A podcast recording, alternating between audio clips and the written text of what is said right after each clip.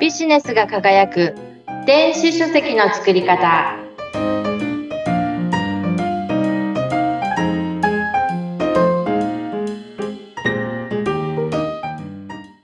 こんにちは。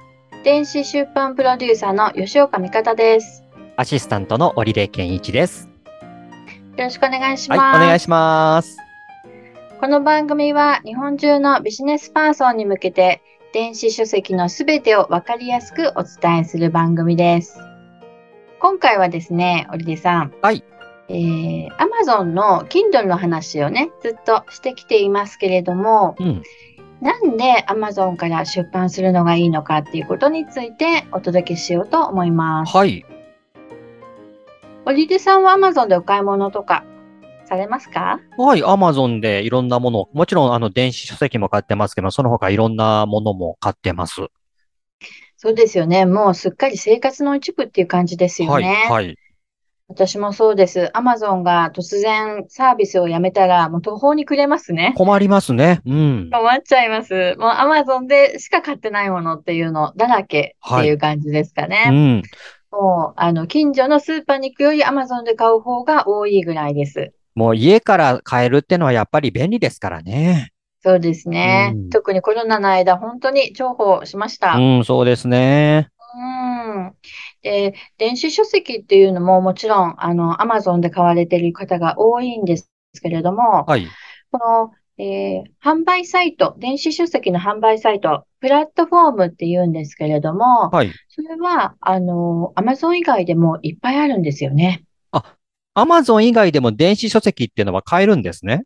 はい、うんいっぱいあります。うん。楽天コボって聞いたことありますか？聞いたことあります。うん。はい。あそこもそうですね。あと DMM ブックスとか、はい。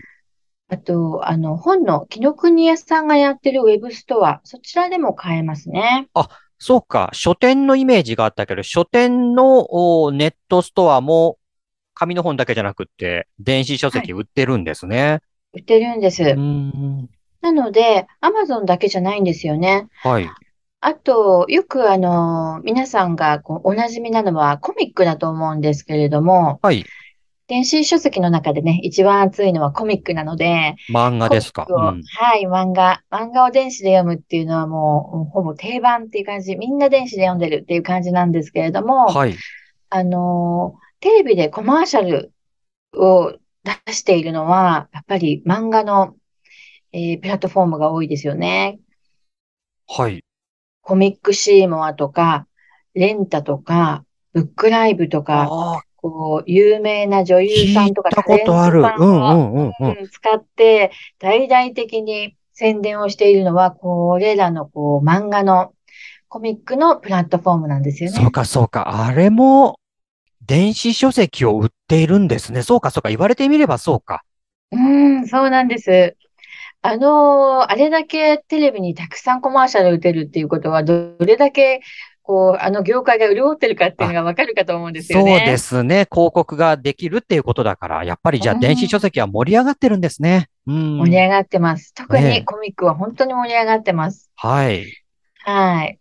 で、じゃあ、あの、なんで私が、あの、アマゾン、アマゾンって言ってるかっていうと、このプラットフォームがたくさんね、ある中で、そのプラットフォームごとに得意分野っていうのがあるんですよね。はい、はい。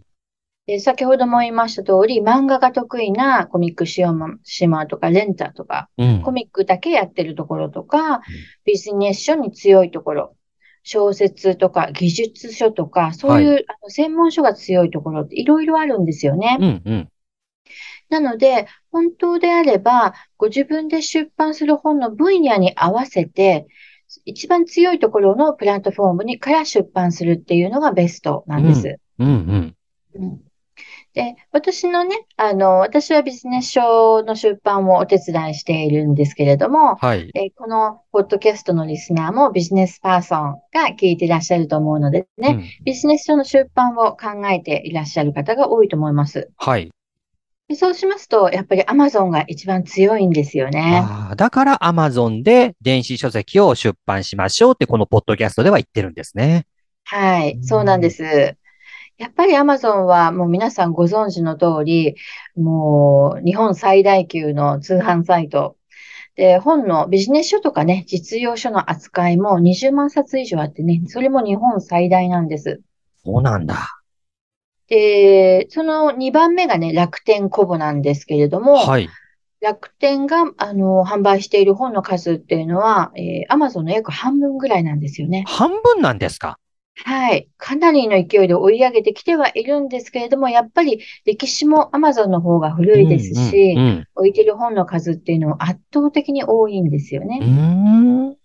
なので、あの、それは、ユーザーが多いということでもあるので、うん、ビジネス書を買いたいなっていう人は、まずアマゾンを訪れます。うんうん皆さんもそうだと思うんですよね。そうですね。僕も、あの、そういったビジネス書を買いたいなって時には、まず Amazon から探し始めますもんね。で、大体 Amazon にあるんですよね。そうなんですよね。うんうんうん、だから他のところを探そうかなってする前に Amazon で見つかっちゃうから、あ、もうあるからいいやってことになっちゃいますよね。そう、そこで完結してしまうっていうのはありますよね。うん、うん、そう、あのー、まず、これ皆さんそうなんですよね。まず Amazon を訪れてくれる。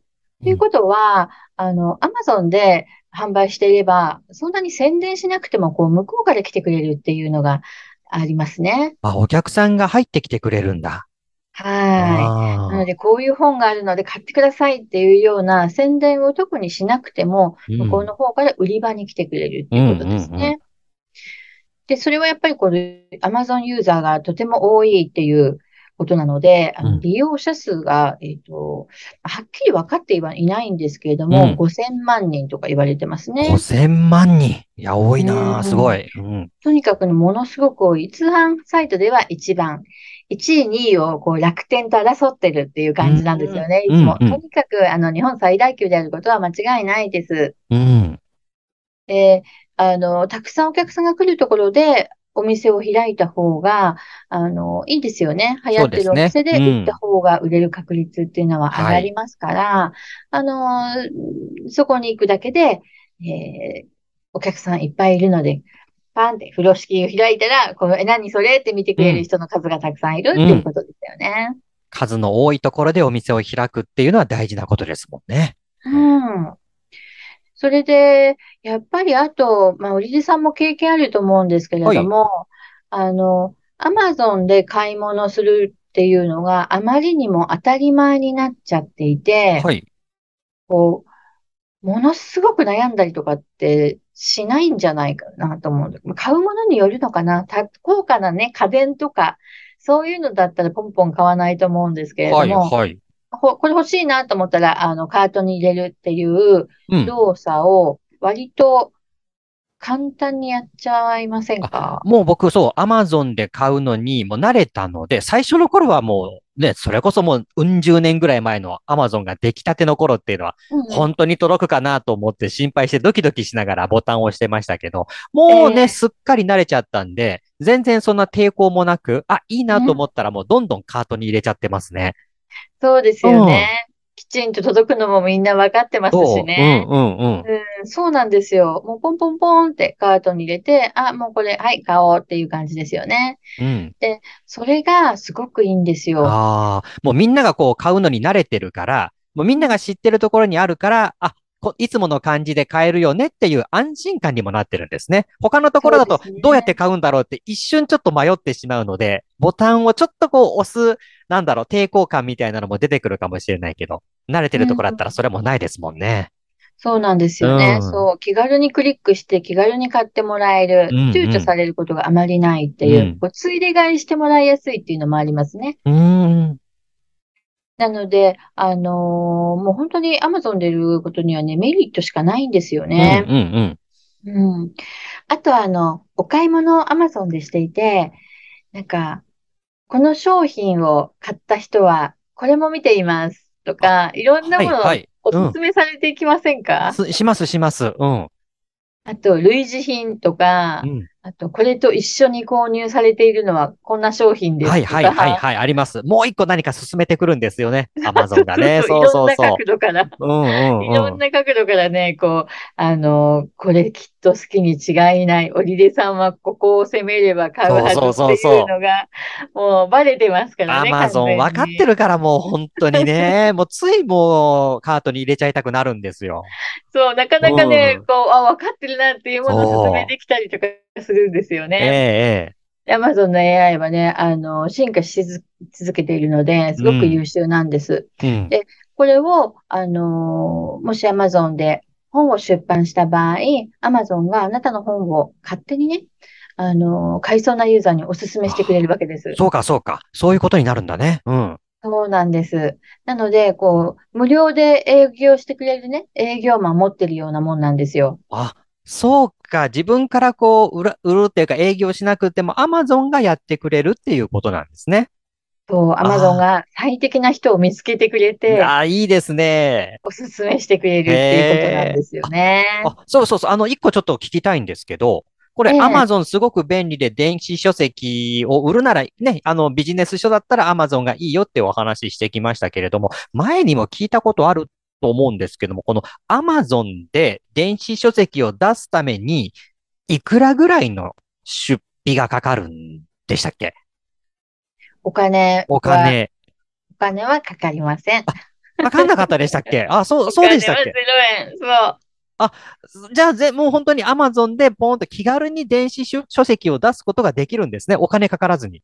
お金かからずに出せます。で、この勝手にお勧めしてくれたりとか、うんうん、そういうのも全部お金はかからないんです。あ、そうだったか、そうだったか。じゃあもう本当に電子書籍、まあ他のプラットフォームももちろんいいんでしょうけども、やっぱりビジネス書っていうことであれば Amazon がおすすめっていうことですね。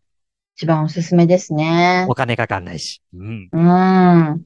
やっぱりこの勝手におすすめしてくれるっていうのはいいですよね。そうですね。うん。本当に知らない人のところに自分の書籍を届けられるってことですもんね。まあ、おすすめという形でポポンってこう、上がってくるってことですが、こんな便利なものないですよね。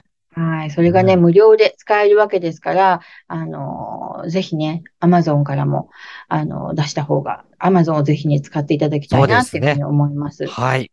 うん、もしね、ビジネス書を出さなかったとしても、私だったら Amazon でも販売しますね。あ、そうなんですか？うん。例えば、えー、なんだろう。